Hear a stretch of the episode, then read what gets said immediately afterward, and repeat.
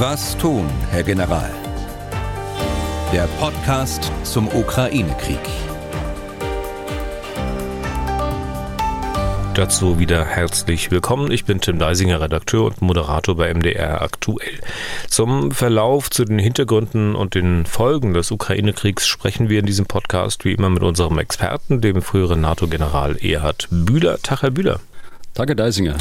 Heute unter anderem mal wieder ein etwas ausführlicherer Blick auf die aktuelle Lage und die aktuelle politische Diskussion. Hier hat sich ja auch Angela Merkel jetzt zu Wort gemeldet in einem Interview mit der Zeit. Der russische Präsident war über ihre Aussagen sehr enttäuscht, wie er verkündet hat, will er doch herausgelesen haben, dass Deutschland die Minsker Abkommen nur verhandelt habe, um der Ukraine Zeit zu verschaffen und nicht, um vielleicht Frieden zu erreichen.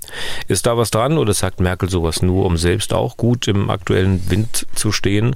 Dann wollen wir uns noch mal ein bisschen ausführlicher mit der Beschaffung der F-35 durch die Bundeswehr beschäftigen, Jagdbomber. Morgen steht ja eine Entscheidung im Bundestag an. Andere Länder wie beispielsweise die Schweiz haben längst bestellt und kommen dabei anscheinend deutlich besser weg als Deutschland. Und wie Sie es gewohnt sind, auch wieder Antworten auf Hörerfragen mittendrin, wenn es denn passt, oder auch am Ende des Podcasts.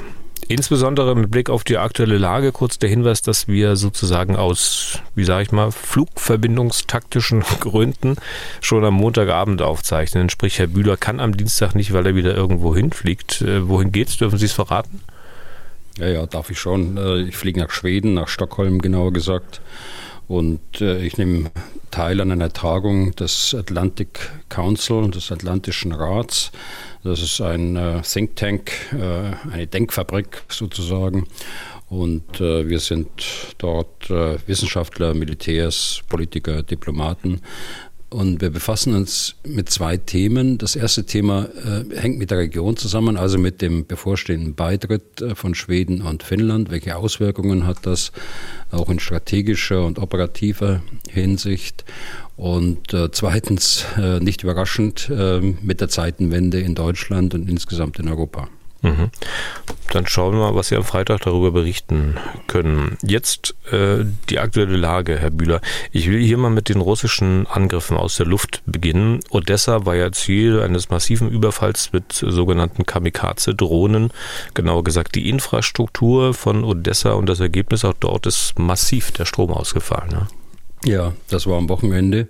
15 Drohnen, wie sich hinterher herausstellte, haben Odessa angegriffen. Äh, wir haben ja in den letzten drei Wochen überhaupt keine Drohnenangriffe mehr gesehen, äh, jedenfalls nicht von diesem Typ der sogenannten Kamikaze-Drohnen, äh, die aus mutmaßlich aus dem Iran geliefert werden.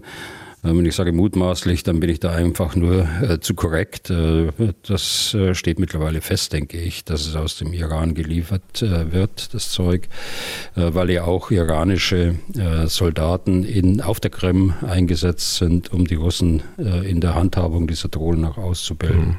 Mhm. Oder Sie hatten, die, hatten Sie ja schon mal angedeutet, kann ja auch sein, dass die Russen das sozusagen produzieren mit Unterstützung des Iran. Ne? Also dass die das einfach in Anführungszeichen in genau. Lizenz herstellen. Ne? Dass sie einfach zusammengesetzt werden ja. in Russland, aber die Ausbildung, das äh, ist definitiv, äh, das scheint gesichert zu sein, das wird durchgeführt durch iranische Soldaten. großer Unterschied auch zu den äh, Angriffen mit den Marschflugkörpern und Raketen ist, dass diese Drohnen jetzt nachts eingesetzt werden und nicht mehr tagsüber eingesetzt werden. Ganz offensichtlich äh, hört man sie zwar bei Nacht, aber man sieht sie nicht und äh, kann deshalb sie mit, äh, mit Handfeuerwaffen, mit Maschinengewehren und dergleichen nicht bekämpfen, sondern man muss mit anderen äh, Abwehrmitteln kämpfen, die wesentlich teurer sind, also die radargestützt sind oder andere Sensorik haben und äh, dadurch abgeschossen werden können. Und so erklärt sich dann auch die, ich sag mal, relativ niedrige Abschussquote ich glaube 10 von 15, das sind jetzt nur mehr zwei Drittel. Äh, das waren ja mal höhere Zahlen. Naja, das schwankt ja immer. Sie haben ja beim vorletzten Mal, glaube ich, äh, schon mal angedeutet, dass es ein bisschen wenig war. Ja. Dann hatten wir ähm, im letzten Podcast, glaube ich, gesprochen über 90 Prozent Abschussquote. Äh, das äh, wechselt immer etwas und äh, hängt tatsächlich vermutlich mit der Zahl von Drohnen auf eine Stadt zusammen. Und äh, damit äh, auch der, der Forderung äh, an die äh, Luftverteidigungskräfte dort und äh, dann natürlich mit dem äh, Nachteinsatz dort. Ähm, aber ich sage mal, das ist kein Trend, der sich jetzt da einfach in die Zukunft äh, hinein interpolieren lässt, sondern äh, das sind äh, Ausreißer nach oben und unten, die wir erleben. Das dürfte kein Trend sein. Mhm. Und es war ein Angriff nur mit Drohnen, wenn ich das recht gelesen habe. Raketen waren da keine dabei. Wie erklären Sie sich das? Naja, es waren keine Raketen dabei, also insbesondere keine von diesem Typ äh, S-300, die eigentlich für den Bodenlufteinsatz vorgesehen sind. Und es waren keine Marschflugkörper dabei. Es äh, waren also nur äh, Drohnen. Das zeigt, dass diese Luftangriffe nicht gleichmäßig und jeden Tag und mit dem gleichen Mittel äh, durchgeführt werden, sondern es kommen mal Marschflugkörper, die von Flugzeugen abgeschossen werden, es kommen manchmal ballistische Raketen wie die S-300 und eben jetzt, weil sie ganz offenbar nachgeliefert worden sind aus dem Iran, jetzt wieder Drohnen. Wir haben auch schon gesehen, dass Marschflugkörper ohne Sprengköpfe abgeschossen werden, ganz einfach um mehr Marschflugkörper in die Luft zu bringen. Und wir haben gesehen, dass Flugzeuge starten, ohne dass irgendein äh, Werkmittel, wie wir sagen, also ein, ein Marschflugkörper abgeschossen worden ist. Der Hintergrund ist hier, dass man versucht, die Radargeräte aufzuklären und damit die Dislozierung der Luftverteidigung zu erkennen, also welche Stadt ist äh, besser verteidigt, um für den nächsten Angriff die entsprechenden Planungsgrundlagen zu haben. Mhm. Das ist also ein ganz planmäßiges und systematisches Vorgehen, äh, das mit Eskalation und Deeskalation zu beschreiben ist. Das ist äh, äh, wellenartig, wie das auf die Ukraine zuläuft. Und das hat zur Wirkung, dass zunächst die Energieanlagen Strom, Wärme und damit in der Folge auch die, das Wasser ausfällt. Das hat zum Ziel, dass die Bevölkerung terrorisiert wird. Äh, aber äh, gleichzeitig äh, wird nach solchen Angriffen das System wieder aufgebaut mit unendlichen Mühen.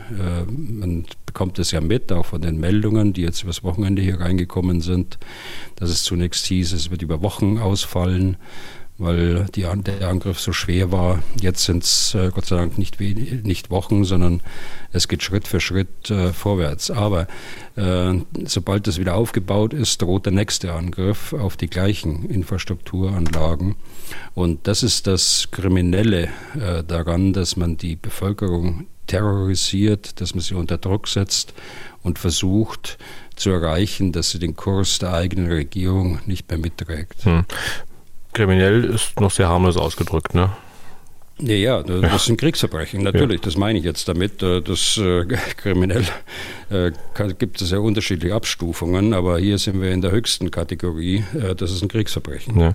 Ähm, auch wenn man jetzt diese Abschussquote 10 von 15 für relativ hoch hält, noch, ähm, haben ja trotzdem Drohnen ihr Ziel erreicht und die haben ja massive Schäden ähm, angerichtet und das könnte ja nun ähm, zweierlei bedeuten. Eigentlich zum einen, die Ukrainer haben nach wie vor zu wenig Flugabwehr und zum anderen, äh, gegen solche massiven Drohnenangriffe ist dann offenbar doch kein Kraut gewachsen, oder?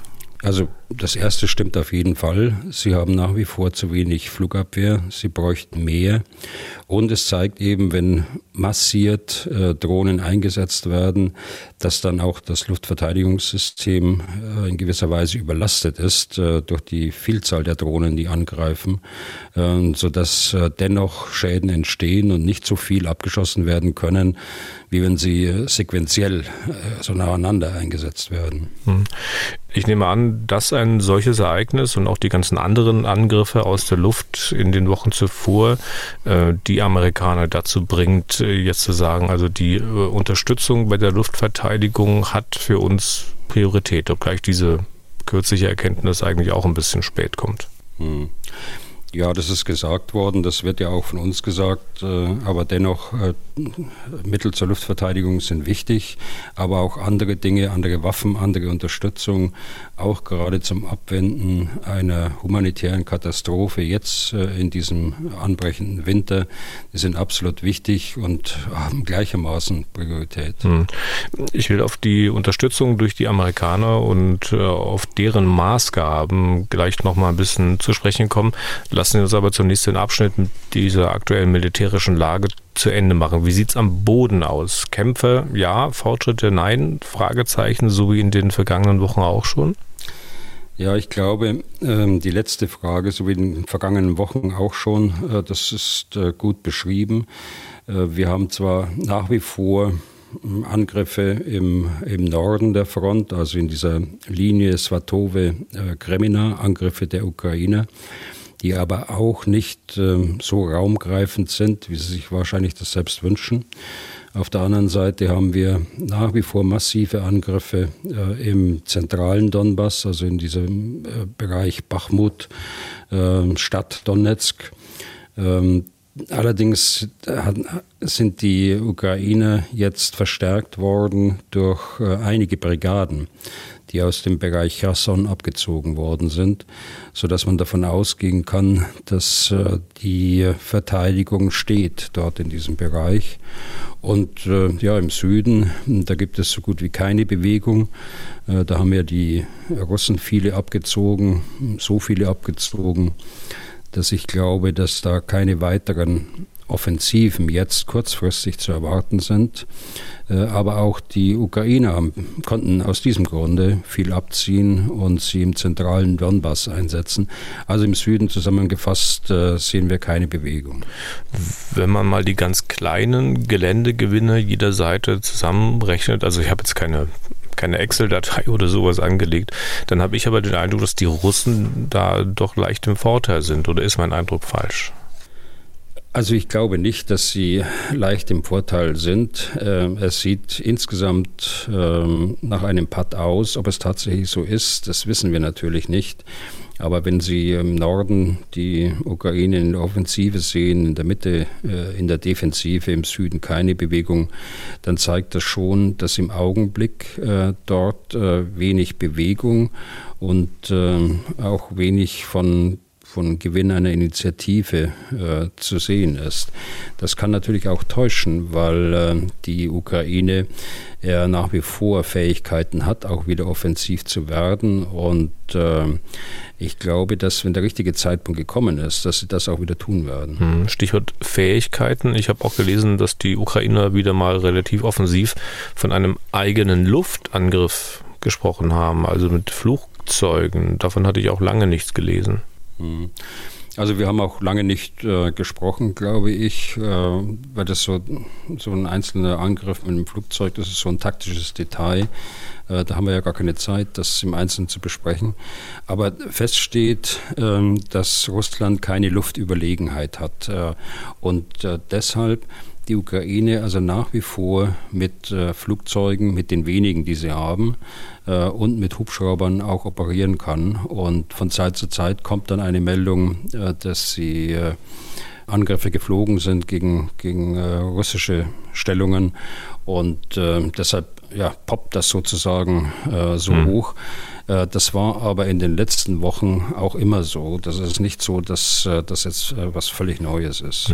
Also wenn es um die ukrainische Luftwaffe so ruhig ist, dann liegt es daran, dass man eigentlich wirklich nur noch wenig hat. Ja, dass man wenig hat und äh, sie aber auch vorsichtig einsetzt, denn äh, die äh, russische Flugabwehr ist ja nach wie vor aktiv. Sie haben keine eigene Luftüberlegenheit. Das bedeutet ja nur, dass sie selbst bedroht sind durch die Ukrainer. Ähm, aber sie können natürlich durch ihre eigene Luftverteidigung äh, ukrainischen Flugzeugen zusetzen und auch den Hubschraubern, was sie in der Vergangenheit auch getan haben. Wir sprechen ja hier von dreistelligen Verlusten bei den Russen, aber auch bei den Ukrainern, was Flugzeuge angeht. Hm. Es gibt Meldungen, dass die Slowakei jetzt äh, MiG-29 auf den Weg in die Ukraine bringen will. Ähm, das, was man da liefern kann, da ist auch schon vor längerer Zeit drüber gesprochen worden. Inwieweit ist das äh, ein, ein deutliches Plus für die Ukraine oder ist das auch nur ein Tropfen auf den heißen Stein? Naja, das ist schon ein Plus für sie, weil äh, das ist ja ein Flugzeugtyp, äh, den die Ukraine selbst fliegt. Äh, das hat möglicherweise so lange gedauert, damit das Gesamtpaket auch geschnürt werden kann, das ja nicht nur das Flugzeug beinhaltet, sondern auch äh, die Ersatzteile, die Ausbildung für die spezifischen äh, technischen Details, die auf den slowakischen Flugzeugen eingerüstet sind. Also unterm Strich ist das sicher eine Verstärkung für die ukrainische Luftwaffe. Okay. Dann jetzt mal zur Unterstützung der Ukraine, insbesondere durch die Amerikaner. Die Times, eine britische Tageszeitung, schreibt, dass es bei den Amerikanern ein Umdenken gegeben habe bei der Frage, sollte die Ukraine militärische Ziele in Russland selbst angreifen.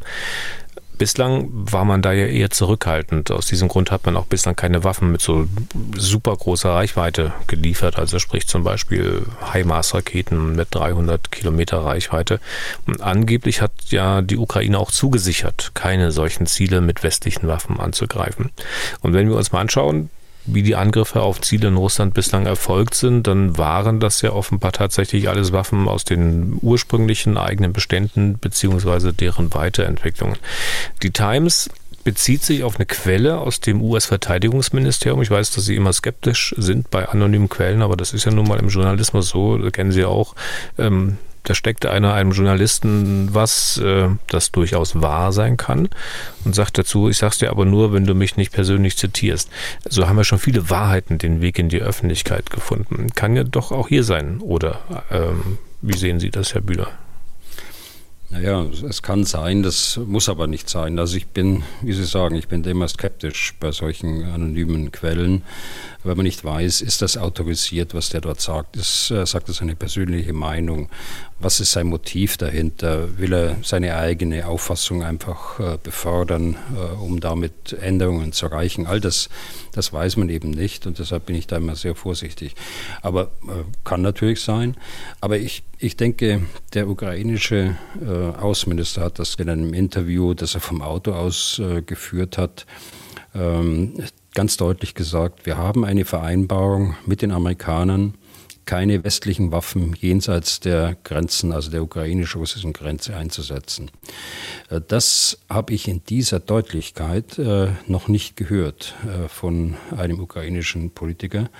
Und ich denke, dass das nach wie vor Bestand hat und dass an diesen Überlegungen, die da die Times bringt, nichts dran ist. Hm. Aber die Amerikaner hatten ja auch Bedenken, was generell überhaupt die Angriffe in Sachen Innenrussland betrifft. Gibt es zwei Aspekte. Also zum einen dieser Zeitpunkt. Es ist, nachdem die Angriffe auf die Infrastruktur des Landes diese immensen Ausmaße angenommen hat, finde ich jetzt nachvollziehbar, dass man sich überlegt, also wie man diese Angriffe reduzieren kann, nämlich indem man die Ausgangspunkte dieser Angriffe attackiert. Das sollte dann doch auch im Kopf eines Militärs ausgesprochen logisch klingen, oder? Ja, das äh, klingt auch in meinem Kopf ähm, logisch und nachvollziehbar. Allerdings, äh, die Ukraine ist da selbst dabei, genau das äh, zu tun, was sie jetzt als äh, logisch empfinden, äh, nämlich ihre begrenzten Mittel mit weiter Reichweite ähm, sehr kreativ aufzubauen, also aus alten äh, Drohnen oder Marschflugkörpern und dann auch einzusetzen, und zwar erfolgreich einzusetzen. Äh, mit der Folge, und äh, die werden wir erst in einigen Tagen äh, sehen, mit der Folge, dass diese strategischen Flugplätze, die dort angegriffen worden sind, mehrere hundert Kilometer östlich der Grenze, ähm, also fast schon im Bereich Moskau, ähm, dass ähm, diese Flugplätze stärker geschützt werden äh, durch Luftverteidigung und möglicherweise diese strategischen Bomber, die dort stationiert sind und die die eigentliche Gefahr und Bedrohung für die Ukraine darstellen, weil diese die Marschflugkörper äh, über mehrere hundert Kilometer äh, weit abfeuern können, das heißt weit über russischem Gebiet äh, und sie schlagen dann 600 Kilometer, 1000 Kilometer weiter westlich in der Ukraine ein. Also es ist durchaus vorstellbar, dass man diese strategischen wichtigen Mittel aus russischer Sicht dort von diesen äh, Flugplätzen außerhalb äh, der Entfernung dieser äh, neu entwickelten oder weiterentwickelten Drohne dort stationieren wird. Das heißt jenseits einer, einer Grenze äh, von 1000, äh, 1100 Kilometer. Platz haben sie ja genug. Ja. Und ähm, dieser zweite Aspekt, äh, ich hatte von zwei Aspekten gesprochen. Der zweite ist, dass es ja überhaupt dieses Ausmaß an Zerstörung an der Infrastruktur gibt. Also ähm, Aspekt, was das Umdenken, das mögliche Umdenken der Amerikaner betrifft, äh, in der Frage, also sollten die Ukrainer Ziele in Russland, im Kernland direkt angreifen. Und ein Grund äh, dafür ist möglicherweise auch, dass man halt nicht die Flugabwehr, die Luftverteidigung, wir haben gerade darüber gesprochen, hat, äh, die man bräuchte und dass man hier offenbar auch nicht so schnell, wie es vielleicht nötig wäre, Abhilfe schaffen kann. Ist ja als möglicher Grund für einen solchen Kurswechsel bei den Amerikanern im Denken, in der Unterstützung wäre für mich auch nachvollziehbar. Ja, äh, das kann sein, aber es ist auch logisch äh, für mich, wenn ich sage, die NATO und ihre Mitgliedstaaten tun weiter gut daran, nicht Konfliktpartei zu werden und vor allen Dingen nicht sich von Dritten in den Krieg hineinziehen zu lassen. Äh, das würde keinem nutzen, auch der Ukraine nicht. Schreibt aber die Times, also dass man offenbar die Frage neu bewertet habe, ob westliche Waffenlieferungen dazu führen können, dass es zu einer Konfrontation zwischen der NATO und Russland kommt. Und da so schreibt die Times, habe die Sorge abgenommen. Also sehen Sie Anzeichen, dass man auch da eine Neubewertung vornimmt? Nein. Ähm, ich, ich sehe das nicht. Das ist die Auffassung der Times, die sich stützt auf eine anonyme Quelle. Aber die Faktenlage und äh, eine nüchterne Beurteilung der, der Fakten, die führt mich einfach zum anderen Ergebnis. Äh, da ist viel zu sehr auch von unseren Staatenlenkern und äh, aus der NATO gesagt worden zu diesem Thema. Das reißt man nicht so schnell ein. Und ich denke, dass es auch Bestand hat. Ja. Man könnte es aber auch versuchen, ich sag mal, nur logisch zu durchdenken, also mit anderen Kriterien. Ich meine, man hätte ja auch von Anfang an sagen können, ne, was scherzt uns eigentlich? Wir fühlen uns ja auch nicht als Kriegspartei im beispielsweise in Jemen, nur weil wir Saudi-Arabien mit Waffen versorgen. Ähm, oder wir fangen ja auch nicht an, den Iran zu bombardieren, weil der Waffen und Drohnen an Russland liefert. Es hat doch schon immer jeder zugesehen, wo er das herbekommt, was er meint zu brauchen. Oder noch ein abwegiges Beispiel, äh, vielleicht für die Systematik dann brauchbar. Die Türken haben russische Flugabwehrsysteme gekauft und nun mal gesponnen. Also wenn die Russen jetzt die Türken im NATO-Mitglied angreifen würden und die Türken die Russen mit russischen Raketen abschießen, dann müssten ja nach der bisherigen Logik die Russen Kriegspartei gegen sich selbst werden. Das ist schon seltsam. Das stimmt. Das stimmt. Also das ist schon ein bisschen, ein bisschen viel äh, Spekulation drin bei aller äh, journalistischen äh, Zuspitzung, denke ich. Äh, aber äh, weder der Jemen äh, noch die Türkei sind ein Beispiel für diesen Konflikt, für diesen Krieg, der sich im Augenblick in der Ukraine stattfindet. der Jemen ist auch keine nuklear bewaffnete Macht. Und äh, Russland ist es aber. Und äh, die NATO ist es auch und ihre Mitgliedstaaten. Und deshalb muss man hier mit anderen Maßstäben vorgehen. Man muss äh, ganz besonnen an die Sache herangehen und muss ganz besonnen äh, die Fakten analysieren. Man muss sicher äh, in Teilbereichen mehr tun, als wir bisher getan haben.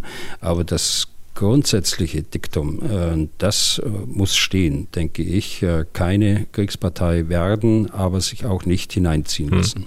Ich höre da jetzt raus, was eine ganz konkrete Frage betrifft, also dass Sie denken, dass die Amerikaner ihre Haltung, den Ukrainern keine 300 Kilometer HIMARS zu liefern, nicht überdenken werden, dass es dabei bleibt. Ich glaube schon, dass es dabei bleibt. Äh, das sage ich auch in Kenntnis der, der Vorräte, die die Amerikaner selbst haben. Die Amerikaner haben ja mittlerweile so viel geliefert an, äh, an Waffen, äh, dass sie selbst Probleme haben mit ihren Waffenlagern und mit ihren Waffenvorräten. Das sind also nicht nur die Europäer, sind auch die Amerikaner. Und dieses Mittel, die Die Amerikaner nennen das Attackams. Das sind also diese Raketen, die 300 Kilometer schießen. Das ist das Mittel, der US-Armee. Das ist das äh, Mittel, mit dem die US-Armee äh, Schwerpunkte setzen kann.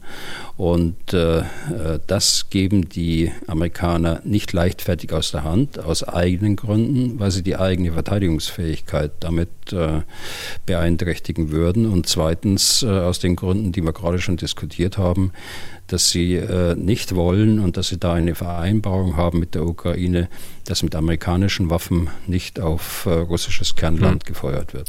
Aber jetzt versuche ich es mal noch von der anderen Seite. Wissen Sie, was es vielleicht doch wahrscheinlicher erscheinen lassen könnte, dass die Amerikaner das neu justieren, nämlich dass der äh, NATO-Generalsekretär sich meines Erachtens ein bisschen seltsam geäußert hat, und zwar in einem norwegischen Sender. Dort hat er gesagt, dass die Kämpfe zu einem Krieg zwischen Russland und der NATO werden könnten. Wörtlich dann, wenn die Dinge schiefgehen, können sie furchtbar schiefgehen. Dann hat er zwar dazu gesagt, dass man das vermeiden müsse und so weiter und dass man daran arbeiten würde, das zu vermeiden, aber so denke ich mir jetzt als Mensch in seiner Position, da haut man doch nicht mal einfach eben so ein, ja, kann schon passieren, raus. Ist das nicht, ich sag mal, ein, ein Stück verantwortungslos? Ich meine, man kann das ja auch schnell als langsames Vorbereiten der Bevölkerung auf den Fall der Fälle interpretieren, wer dazu geneigt ist. Nein. Äh, das glaube ich nicht. Also, äh, so wie ich den äh, Generalsekretär der NATO Stoltenberg kennengelernt habe und über viele Jahre jetzt ist er ja schon Generalsekretär der NATO und ist nochmal verlängert worden, weil er so umsichtig und so besonnen auch äh, die NATO in diesem äh, Konflikt hier führt. Also das ist nicht sein Stil, äh, sowas einfach so rauszuhauen, wie Sie es gerade gesagt haben. Ich habe mir die, die Tickermeldung angesehen, die hatten sie mir freundlicherweise vorher äh, geschickt. Das ist eine, eine Tickermeldung nur für unsere Hörer, das ist kein Interview, kein volles. Äh, das Interview hat er einer, einem norwegischen Medium gegeben, in norwegischer Sprache, glaube ich. Wir sind nicht sicher, wir können nicht sicher sein, dass das, was dort äh, in diesem Ticker steht, dass das auch wörtlich so gesagt äh, worden ist. Vor allen Dingen, da kennen wir den Kontext nicht. Wir kennen die Frage nicht. Und deshalb ist es immer schwierig, bei solchen ähm, wirklich entscheidenden Sachverhalten dann Schlussfolgerungen daraus zu ziehen. Also äh, von daher in, in, Kenntnis eben äh, der Person äh, Stoltenberg und so wie er sich äh, immer eigentlich äh, geäußert hat, glaube ich nicht, dass man einen solchen Schluss ziehen hm. kann. Dann habe ich es ja geschafft, mit der kleinen Provokation Sie mal dazu zu bringen, journalistische Grundsätze hochzuhalten. Das habe ich auch nicht gedacht. Ja, also quasi mal Seitenwechsel sozusagen. Ja, ja, natürlich. Aber ich meine, im Grunde genommen, äh, wenn Sie es reduzieren äh, auf, äh, auf den Punkt, das steht ja hier als Zitat, dass die Verbündeten daran arbeiten, das zu vermeiden, dass Dinge schiefgehen, da ist auch nichts Neues dran, sondern es ist eigentlich genau die Position, das Diktum habe ich es vorher genannt, NATO darf nicht Kriegspartei werden. Das ist der Punkt. Mhm. Okay. Da ist nichts Neues dabei bei diesem Interview. Auch wenn ich äh, gestehe, äh, dass manchmal äh, so Aussagen dann äh, hohe Beachtung finden äh, bei manchen ihrer Kollegen und Kolleginnen. Und äh, wenn man sich das ein bisschen überlegt und wenn man dann auch die Originalquellen mal sich anschaut, dann kommt man zu ganz anderen Schlussfolgerungen. Ja.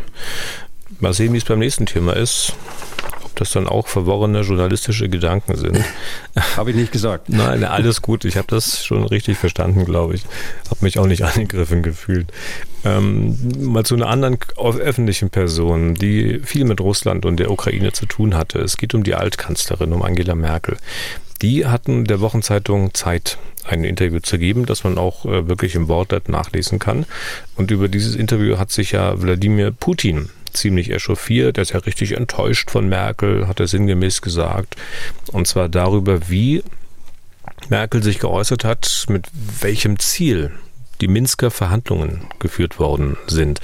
Ähm, wir wollen noch mal kurz drüber schauen und gucken, ob da was dran ist. Aber das will ich auch ausdrücklich dazu sagen. Es ist eigentlich vollkommen egal, was Merkel gedacht oder gesagt oder getan hat. Das relativiert die russischen Verbrechen in keinster Weise. Nichts davon rechtfertigt diesen Krieg.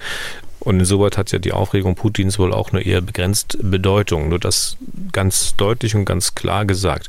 Mir geht es auch eher wirklich um Angela Merkel, die mit dem, was sich da im Vorfeld des Krieges abgespielt hat und auch mit dem, was sie dazu beigetragen hat, anscheinend längst nicht im Reinen ist. Zumindest liest sich das für mich so. Also was hat sie gesagt? Ich zitiere jetzt mal wörtlich. Das Minsker Abkommen 2014 war der Versuch, der Ukraine Zeit zu geben. Sie hat diese Zeit auch genutzt, um stärker zu werden, wie man heute sieht. Zitat Ende. Herr Bühler, ähm, fehlt da nicht irgendwas? Ich meine, irgendwas mit Frieden? Warum lässt sie den Hauptzweck der Verhandlungen einfach weg und stellt einen Zweck in den Raum, der dann schon ein bisschen einen schalen Beigeschmack hat? Also es ist schon wahr, und das erinnere ich auch noch gut, dass die Ukraine damals äh, ein Abkommen wollte. Äh, die Ukraine stand mit dem Rücken an der Wand, ähm, weil die Armee einfach äh, schwach war. Äh, das ist ja der Unterschied zu dieser Invasion jetzt. Und ich habe aber auf der anderen Seite diese, dieses Minsk-Abkommen schon so verstanden, dass man es als einen Schritt Richtung Frieden, einen Waffenstillstand zunächst mal, aber dann einen Schritt Richtung Frieden auch äh, gemacht hat. Also insofern fehlt da etwas, aber ich bewerte das nicht über. Ich meine, äh, es ist aus Ihrer Sicht äh, jetzt auch ähm, so dargestellt worden, als ob man die, der Ukraine Zeit gegeben hätte, um äh, stärker zu werden wie man heute sieht. Aber äh, meine Wahrnehmung damals war eine andere. Ja. Und dann hätte ja Frau Merkel sagen können, also beispielsweise, wir haben uns mit dem Minsker Abkommen darum bemüht, die Situation zu entschärfen, eine Lösung für den Konflikt aufzuzeigen. Wir hatten Frieden im Sinn und das Abkommen hat letztlich dazu geführt, dass die Ukraine Zeit bekommen hat. Hätte sie so sagen können. Und dann kann sie ja meinetwegen auch noch dazu sagen, wie sie es ja auch getan hat, dass einer der Gründe für Nord Stream 2 war, dass wir es nicht verboten haben, war das Klima mit Moskau nicht zu verschlechtern.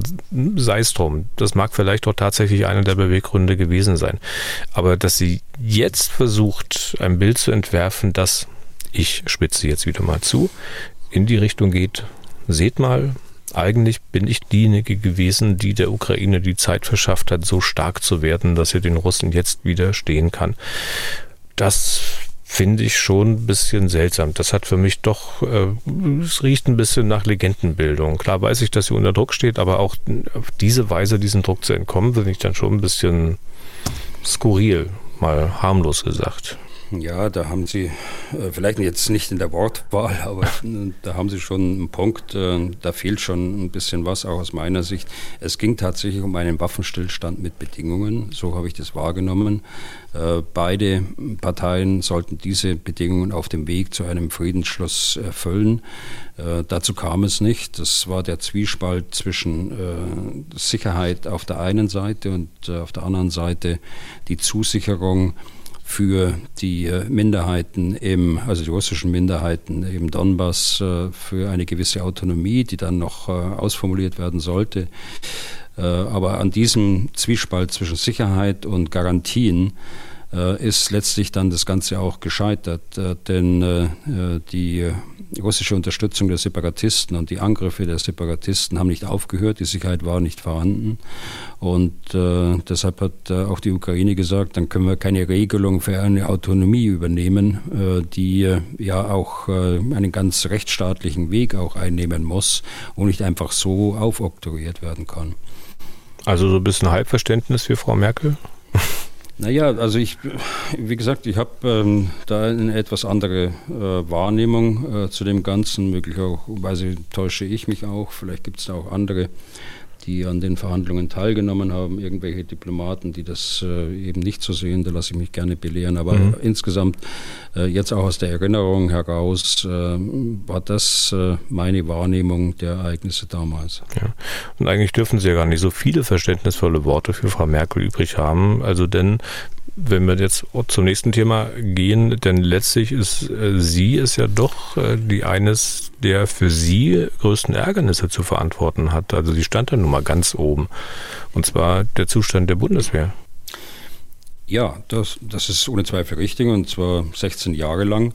Äh, sie hat es aber auch selbst in einem anderen Interview jetzt der letzten Tage deutlich eingeräumt und hat gesagt, dass wir da hätten mehr tun können. Ähm, ich muss allerdings auch sagen, äh, dass äh, in diesem Schlüsseljahr 2017 das 2%-Ziel zwar immer noch kommuniziert worden ist Richtung NATO, äh, das 2%-Ziel auch im Wahlprogramm der CDU-CSU aufgetaucht ist und festgeschrieben war. Insofern hat sie das getan, was sie als Parteivorsitzende oder später als nur Kanzlerin tun konnte. Äh, aber es ist äh, letztlich gescheitert in diesem äh, Schlüsseljahr 2017 und ist begrenzt worden auf 1,5 Prozent, weil eben der Koalitionspartner in weiten Teilen nicht mitgemacht hat. Da gab es Einzelpersonen, die das unterstützt haben. Wenn ich da an den Abgeordneten Felgentreu beispielsweise denke von der SPD, den sicherheitspolitischen Sprecher, aber auch andere, die waren da dagegen, aber die Partei als solches, die hat es nicht mitgetragen. Und dann äh, wurde da eine politische Vereinbarung getroffen, so nach dem Motto, wir haben das zwar alles zugesagt, äh, aber wir begrenzen es jetzt mal auf einen Betrag von 1,5 Prozent. Und das ist der wahre Grund eigentlich für den Zustand der Bundeswehr heute. Äh, dass die fünf Jahre nicht genutzt worden sind seither oder nicht genutzt werden konnten äh, seither, um die Bundeswehr annähernd in einen Zustand zu bringen, dass sie insgesamt für die Landes- und Bundesverteidigung äh, richtig ausgerüstet ist. Hm. Wir hätten also beispielsweise diesen Yachtbomber, die F-35, der jetzt bestellt werden soll, weil darüber wollen wir jetzt reden, ähm, den hätten wir jetzt eigentlich schon haben können oder nicht? Also das ist ein längerer Entscheidungsprozess gewesen, äh, den wir in allen Facetten jetzt sicher nicht nachzeichnen können. Aber äh, die Zielsetzung war ja, den Tornado abzulösen, der für die nukleare Teilhabe vorgesehen ist. Also nukleare Teilhabe auf das Flugzeug bezogen bedeutet, dass er amerikanische Nuklearwaffen ins Ziel tragen können muss. So, und äh, das hat jahrzehntelang äh, der Tornado gemacht. Wir haben dann 2016 nach intensiven Diskussionen im Verteidigungsministerium, die ja auch öffentlich äh, geworden sind, nach, öf nach, öffentlicher Positionierung auch des Inspekteurs der Luftwaffe für den F-35.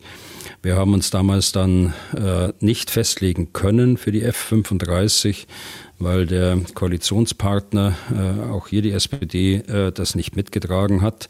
Äh, zu Trumps Zeiten undenkbar, äh, dass wir dort die F-35 und das hat sich weit in die, äh, in die Koalition insgesamt, also auch CDU, CSU mit hineingezogen.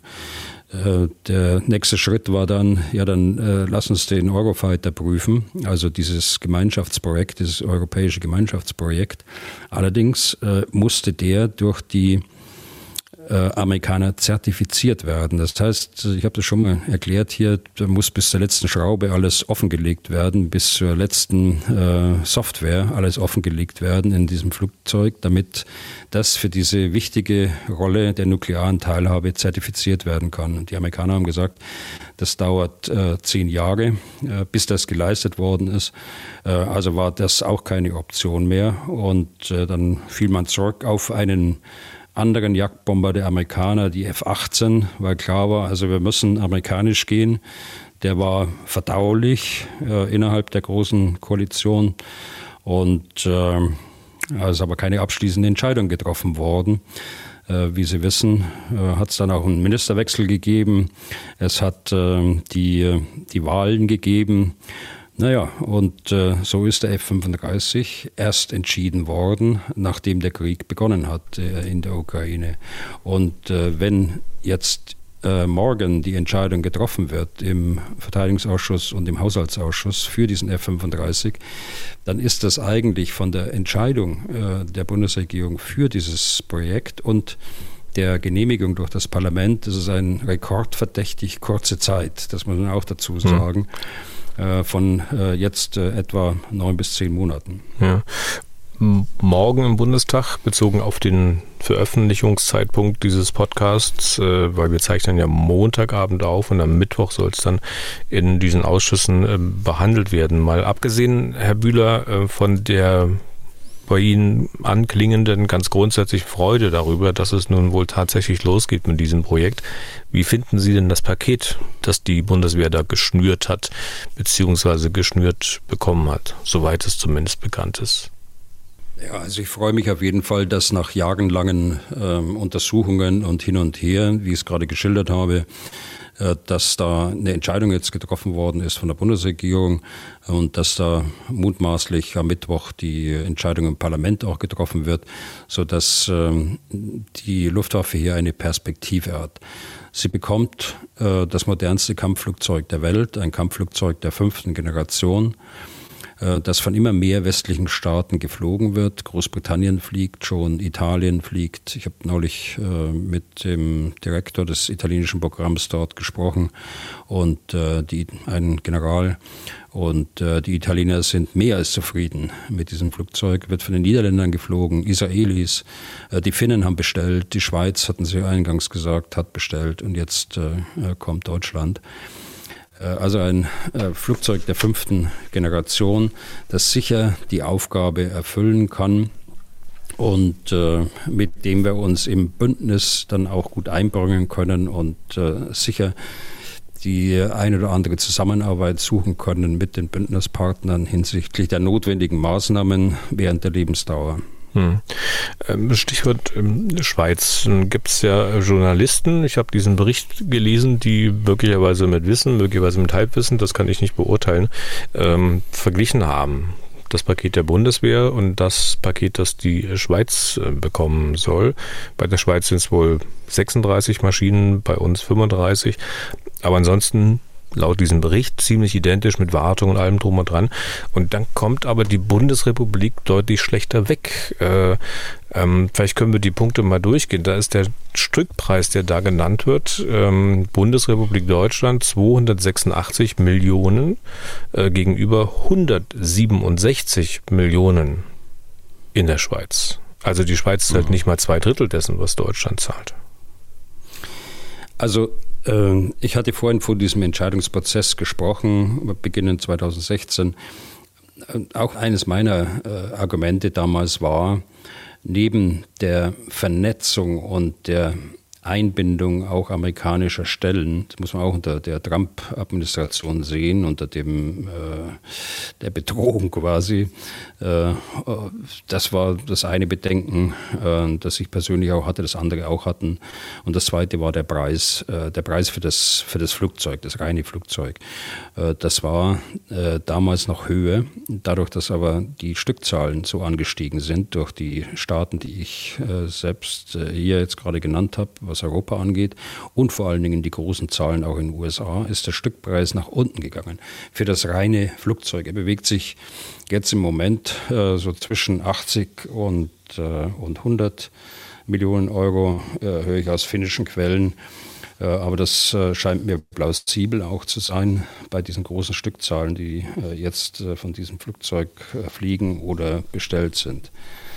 Aber man muss immer berücksichtigen, man weiß nicht, was bestellt worden ist im Einzelnen.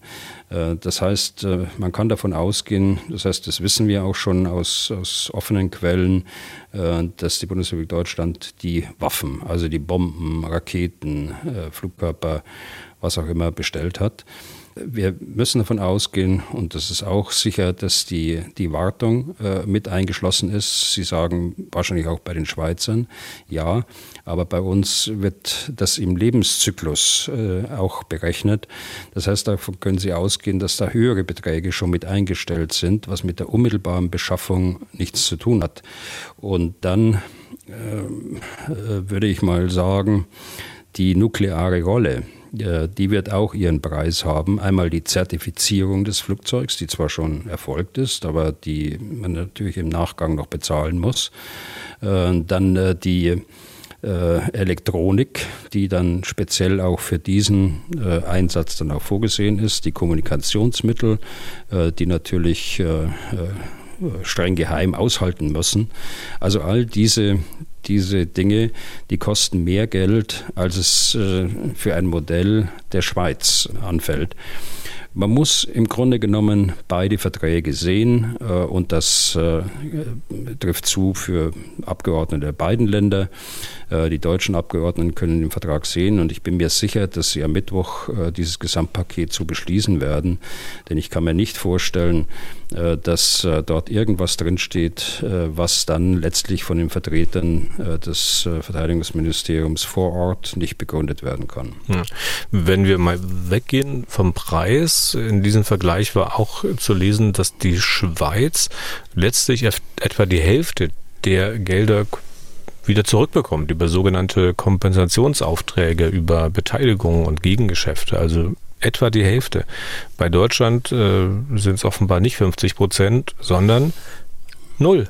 Nada. Niente. Nichts. Wie das? Herr Deisinger, das ist bei der Schweiz aber auch so. Da ist auch, äh, was man gesagt, null, nada, niente. Äh, es gibt da nichts zurück. Äh, was Sie meinen, ist, dass äh, das Schweizer Industrie möglicherweise beteiligt wird an, äh, an bestimmten Komponenten des Flugzeugs. Das kann sein. Es kann sein, dass äh, Firmen aus der Schweiz in der Wartung mitbeteiligt werden. Aber äh, bezahlen muss die ja. Schweizer Regierung den vollen Preis. Es ich, gibt natürlich. Äh, ich nehme an, dass man das so hochgerechnet hat, ja. Ja, es gibt natürlich äh, gewisse äh, Rückflüsse, wenn Sie, wenn, wenn Sie in steuerlicher Hinsicht, dass, äh, es äh, sichert Arbeitsplätze in der Schweiz und und und. Und hier ist es natürlich so, wenn Sie einen Vertrag in dieser Rekordzeit äh, schließen, dann äh, schließt das aus, dass sie eine Sonderlösung Deutschland äh, bekommen. Äh, da haben, hat die Schweiz äh, ganz sicher viel, viel länger verhandelt. Von anderen Ländern weiß ich das. Viel, viel länger verhandelt, damit sie Unterauftragnehmer aus dem eigenen Land mit reinbekommen. Äh, bei Italien war es genauso. Aber wenn man jetzt äh, den Zeitdruck spürt und die veränderte Sicherheitslage vor Augen hat und die Notwendigkeit, dass wir dieses alte Muster Tornado nach 40 Jahren ablösen müssen. Wir sind ja der letzte äh, Staat, der noch äh, diesen Tornado fliegt. Alle anderen haben den Tornado ja schon abgegeben oder sind gerade noch dabei, ihn abzugeben.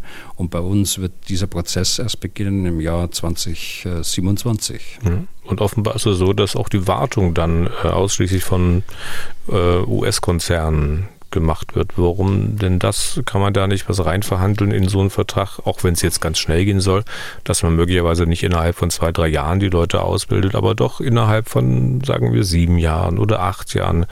Immerhin fliegt das Flugzeug eine Weile. Bestimmt 20, 30 Jahre. Ja, Sie sagen ja selbst möglicherweise.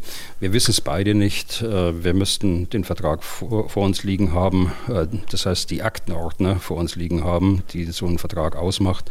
Und ähm, äh, wir bräuchten auch ein paar Spezialisten dazu, die uns das eine oder andere Detail erklärt. Aber ich bin in Kenntnis der Leute, die im Ministerium damit befasst sind, sehr zuversichtlich. Da ist alles getan worden, um das zu einem akzeptablen Preis zu bekommen, was man will. Und das ist deutlich anders, als äh, das bei einem Flieger ist in der Schweiz, der niemals im Ausland eingesetzt wird der über dem Schweizer Luftraum eingesetzt wird und äh, nirgendwo anders. Und Sie sind auch zuversichtlich, dass es dann auch tatsächlich für den Preis kommt? Oder wird das Ende vom Lied sein, ich sage es mal wieder mit einer gewissen Überzeichnung, also wenn das Ding in 120 Jahren mal tatsächlich fliegen wird in Deutschland, dann wird es mindestens doppelt so viel gekostet haben wie geplant. Also okay, die Übertreibung mit den 120 Jahren ist ja ziemlich deutlich, aber würden Sie Ihre Hand ins Feuer legen, dass das nicht doch deutlich teurer wird? Als, äh, ich glaube, 10 Milliarden sind ja veranschlagt insgesamt. Also ich äh, würde zunächst mal meine Hand dafür ins Feuer legen, dass äh, alles dran gesetzt wird, dass 2027 das erste Flugzeug hier in Deutschland äh, auftauchen wird. Äh, insofern ist von 120 Jahren äh, sicher nicht die Rede. Denn das, da werden die Amerikaner alles tun dafür. Das erkennt man schon daran, dass äh, auch andere Partner wie die Finnen ähm, eigentlich zum gleichen Zeitpunkt beliefert werden, obwohl sie schon viel früher begonnen haben, mit den USA zu verhandeln. Also man sieht man, wie stark die USA dann auch die, äh, die nukleare Teilhabe priorisieren und damit äh, Deutschland priorisieren. Was die Finanzen angeht, äh, das kann Ihnen wahrscheinlich niemand sagen, schon gar nicht ohne Kenntnis der Verträge. Die Inflation, die wird uns die nächsten Jahre erhalten bleiben. In welcher Größenordnung wissen wir nicht. Und deshalb wissen wir auch nicht, wie sich die Preisentwicklung verschiebt und welche Vorkehrungen dort in die Verträge reingebracht werden ähm, die, die Inflation zu berücksichtigen hm. letztlich. Dann schlage ich vor, wir reden 2027 nochmal und schauen auf den Preis, ob er wirklich nur wegen der Inflation gestiegen ist. Okay, können wir machen. Okay. Also diese F-35, das hatten Sie ja mehrfach gesagt, jetzt sind äh, für die sogenannte atomare Teilhabe, sollen wohl auf dem Flugplatz Büchel stationiert werden, ganz tief im Westen der Republik. Das ist ja allgemein bekannt, also auch kein Geheimwissen mehr. Und ziemlich logisch ist dann auch, wenn es Büchel ist und wenn es um die atomare Teilhabe geht, dass dort auch die Atomwaffen lagern, die im Ernstfall an den Maschinen befestigt werden. Auch wenn Herr Bühler das ja so möglicherweise gar nicht sagen darf. Also bei Atomen wird es immer ein bisschen diffizil, nehme ich mal an, für Herrn Bühler. Aber ich will mal trotzdem versuchen, folgende Hörermail dazu unterzubringen. Er wird dann sicher die Dinge, zu denen er nichts sagen darf, einfach verschweigen oder eben dazu sagen, dass er nichts sagen kann oder darf. Ziemlich ausführliche Mail mit mehreren Fragen und zwar von Ulf Dressler. Ich zitiere mal.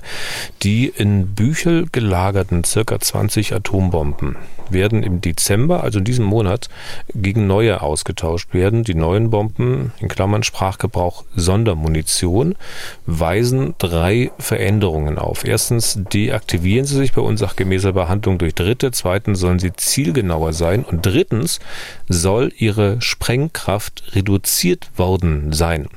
Wenn aber sich durch diese Verringerung ihr strategischer Wert erhöht haben sollte, wird aus einer politischen eine faktische Atomwaffe, aus einer theoretisch denkbaren eine praktisch einsetzbare. Jetzt Frage 1 werden die Sicherheitsinteressen Russlands durch diese Veränderungen nicht erheblich verletzt, weil von westlicher Seite zu einem denkbar ungünstigen Zeitpunkt an der Eskalationsschraube gedreht wird, wenn die Erneuerung der Atombomben in Büchel laut eigenen Bekunden nicht in Zusammenhang mit dem gegenwärtigen Krieg steht. Warum werden die offenbar untauglichen oder verfallenen Atombomben als Zeichen des guten Willens zur Demontage nicht nach Albuquerque überführt und mit der Lagerung der neuen auf deutschem Boden gewartet? Ja, äh, gute Frage, aber auch schwierige Frage. Ich glaube, wir müssen da ein paar Informationen zunächst bringen äh, zur nuklearen Abschreckung. Und äh, um Ihre Bedenken aufzugreifen, für meinen Schutz, Herr Deisinger, ja, wir gehen mal davon aus, dass es so ist, so wie äh, Herr Dressler es jetzt gerade beschrieben hat. Ich bestätige da nichts, dass es so ist. Äh, ich äh, sage da auch nichts dazu. Ich werde da nicht aus Geheimwissen irgendwas ausplaudern. Sagen so, wir es ist ein das mal, ja? Genau, das ist ja. das, so wie er es uns gesagt hat, äh, so bewerten wir das. Ähm, ja, die, die äh, nukleare Teilhabe, die hat zwei äh, Gesichtspunkte. Äh, das muss man vorausstellen.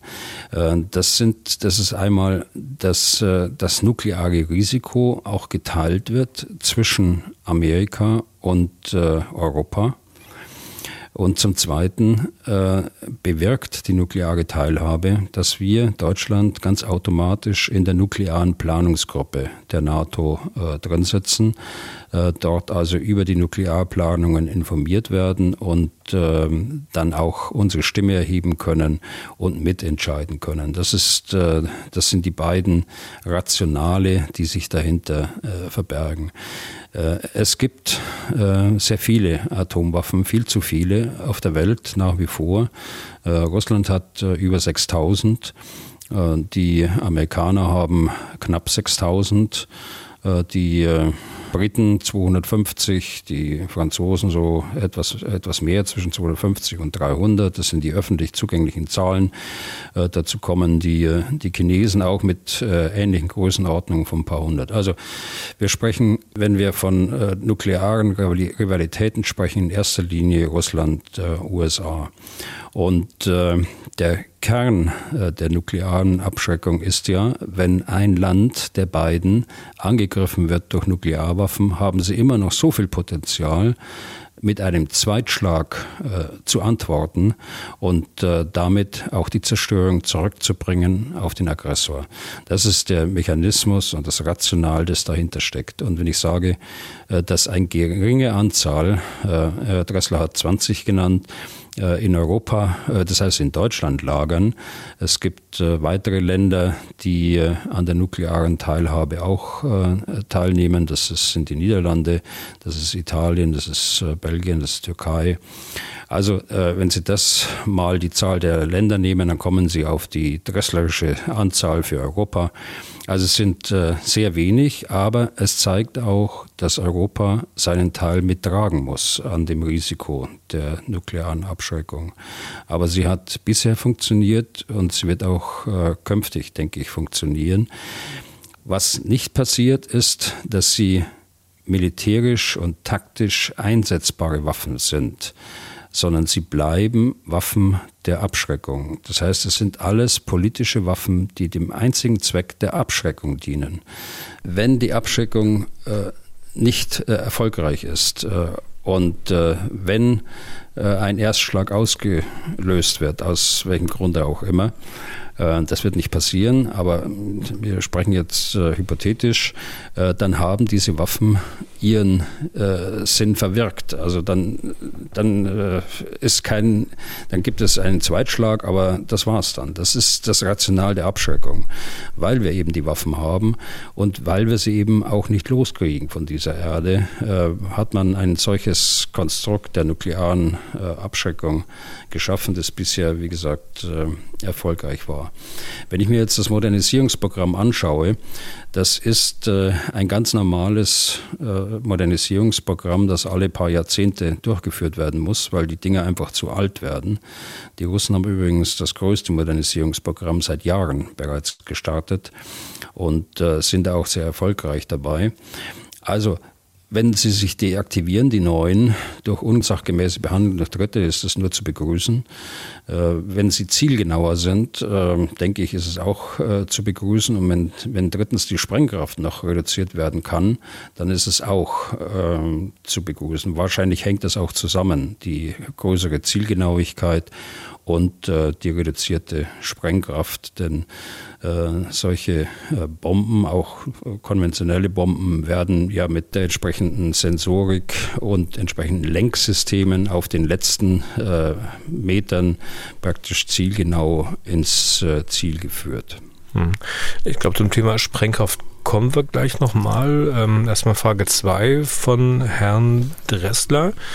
Äh, wissen Sie von einer eventuellen Aufschiebemission, also was die Modernisierung, Neustationierung äh, unserer Außenministerin gegenüber der US-Regierung immerhin setzen sich SPD und Grüne Grüne in Klammern bis vor kurzem, Fragezeichen, generell für einen Abzug der amerikanischen Atombomben von deutschem Boden ein?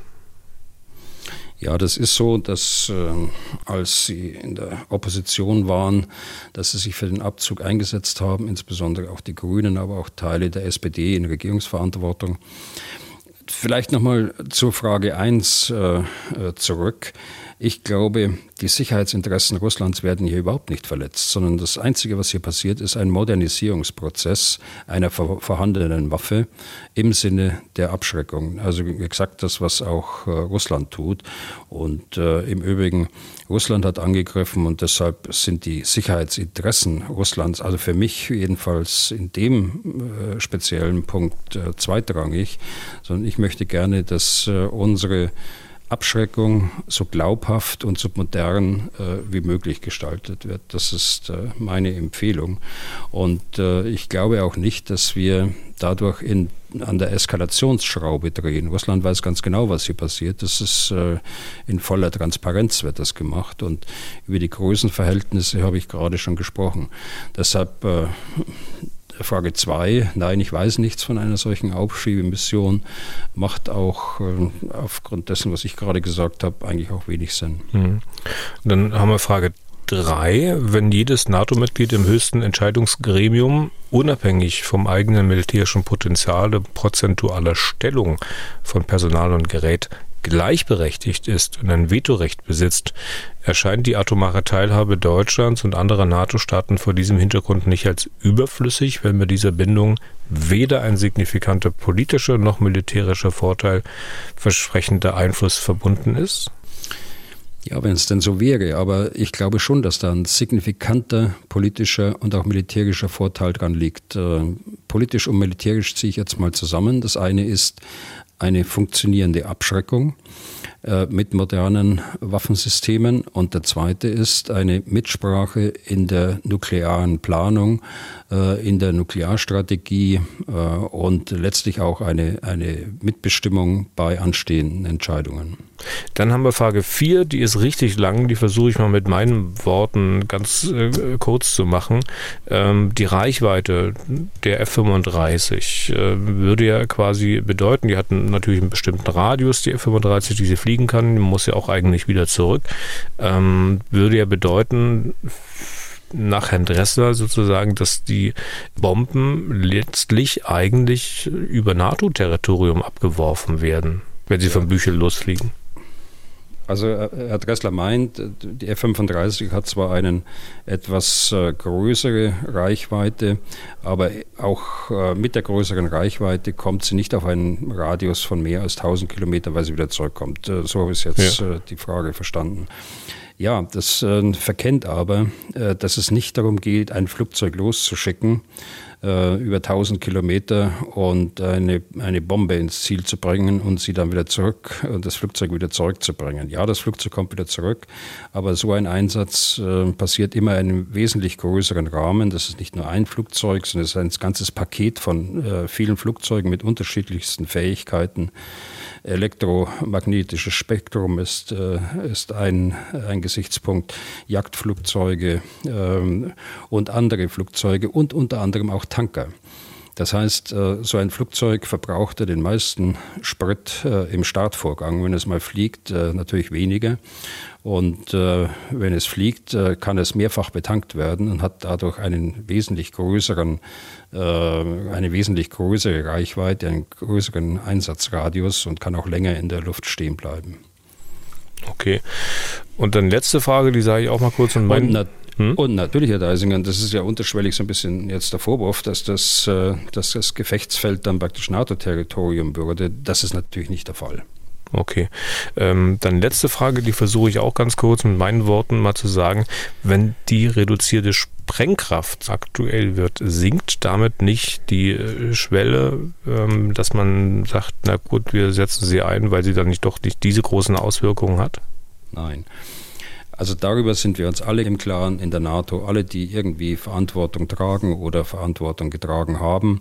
Äh, diese Waffen sind politische Waffen, äh, die niemals eingesetzt werden dürfen. Äh, also hier gibt es kein Rational, die Waffen kleiner zu machen, damit man sie wie kleine Nuklearwaffen dann irgendwo auf dem äh, Gefechtsfeld einsetzen kann. Diese Überlegung gibt es nicht. Diese Überlegung gibt es in äh, wissenschaftlichen Kreisen, in, in Thinktanks hier und da. Äh, aber nicht äh, bei Personen, die in Verantwortung stehen. Okay. Dann liest du den Fragen von Herrn Dressler, die wir jetzt in Vollständigkeit gemacht haben, weil die auch schon eine ganze Weile liegen bei uns auf dem Stapel. Äh, wir haben noch eine Frage von einem jungen Mann, dessen Namen ich nicht nennen soll. Die ist ganz kurz und knapp. Herr General, welche Tipps können Sie jungen Personen geben, die Offizier werden möchten? Welche Charaktereigenschaften sind Ihrer Meinung nach besonders wichtig? Oh, das ist aber auch wieder eine, eine schwierige, schwierige Frage. Aber ich versuche es mal. Ähm, wenn ich möglicherweise auch das eine oder andere äh, dann auslasse, äh, sonst würde es zu lange werden. Das ist ja, würde meinen eigenen Podcast, glaube ich, rechtfertigen. Also ich glaube, das äh, Verantwortungsbewusstsein, also auch die Freude, äh, Verantwortung in jungen Jahren äh, zu übernehmen, gegeben sein muss. Äh, sonst äh, kann man diesen Beruf nicht, nicht äh, anständig ausführen. Äh, man muss überlegen, man äh, ist Kompaniechef mit 27, 28 Jahren, manchmal vielleicht auch 30 Jahren, hat sehr viel Personal, hat sehr viel Material, in äh, mehrfachen Millionenwerten äh, in, in, seiner, in seiner Kompanie und hat vor allen Dingen die Verantwortung äh, für das Leben seiner Leute und äh, für das äh, der Leute, äh, die in seinem Schutz stehen. Also das ist der erste Punkt, den ich nennen würde. Der zweite ist ganz eindeutig, der Offizierberuf ist ein Karriereberuf. Das ist nicht so, dass Sie die Offizierausbildung von fünf Jahren machen und dann ist alles zu Ende. Nein, lebenslanges Lernen ist damit verbunden. Lebenslanges Lernen von Verwendung zu Verwendung. Äh, hohes Pflichtbewusstsein, äh, das äh, daraus resultiert, aber auch äh, große Flexibilität. Wenn ich äh, überlege, ich war in äh, vier Ländern äh, stationiert. Ich war in Deutschland in sieben Bundesländern äh, stationiert mit den entsprechenden Umzügen mit Familie. Also hohe Flexibilität, aber auch gleichzeitig äh, große Freude daran, was Fremdes zu sehen und was zu lernen. Wann hätte ich schon die Möglichkeit gehabt, aus Bayern kommend mal in Schleswig-Holstein eingesetzt zu werden oder in anderen Bundesländern? Und äh, insgesamt glaube ich, man muss eine bestimmte Berufung äh, auch haben für diesen Beruf. Es ist kein Beruf wie jeder andere. Äh, es ist ein Staatsbürger in Uniform, der aber auch bereit sein muss, äh, in letzter Konsequenz äh, das Risiko, sein eigenes Leben zu opfern äh, für äh, die Menschen in diesem Land und für die Freiheit in diesem Land. Hm. Wenn Sie sagen Flexibilität, das klingt so einfach, aber das, da hängt schon wirklich richtig was dran. Ne? Also da muss, da muss man ja wirklich eine Familie haben, die das auch wirklich alles mitmacht und mit der man nicht jeden Abend drüber diskutieren muss.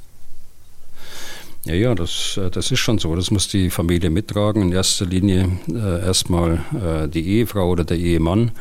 Ähm, und dann kommen Kinder und dann äh, wird es natürlich nicht einfacher, sondern es wird äh, auch schwieriger. Allein die unterschiedlichen Schulsysteme, die man hat äh, in Deutschland, die machen nicht nur Freude, das kann ich an, eigener, an eigenem Erleben auch sagen, aber dennoch ähm, die Freude überwiegt, das muss ich wirklich sagen, aber man muss eben bereit sein, auch diese Flexibilität mitzubringen, dann auch ähm, äh, Ortswechsel durchzuführen und äh, Versetzungen hinzunehmen, auch mal den einen oder anderen Zeitraum dann äh, quasi äh, als Pendler zu, zu verbringen.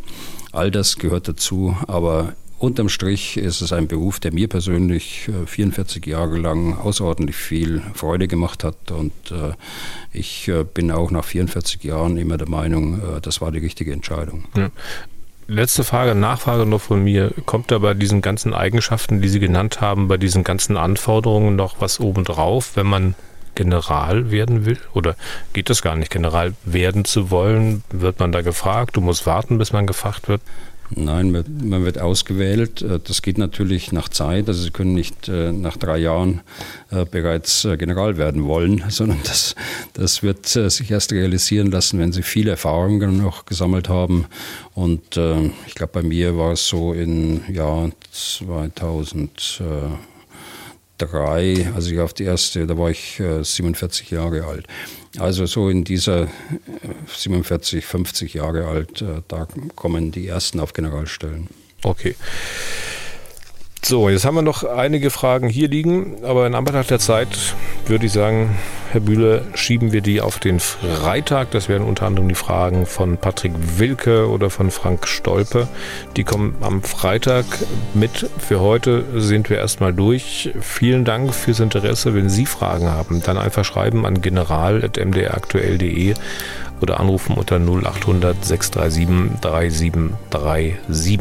Was tun, Herr General, gibt es auf mdr.de in der ARD Audiothek und ja, eigentlich überall da, wo es sonst noch Podcasts gibt.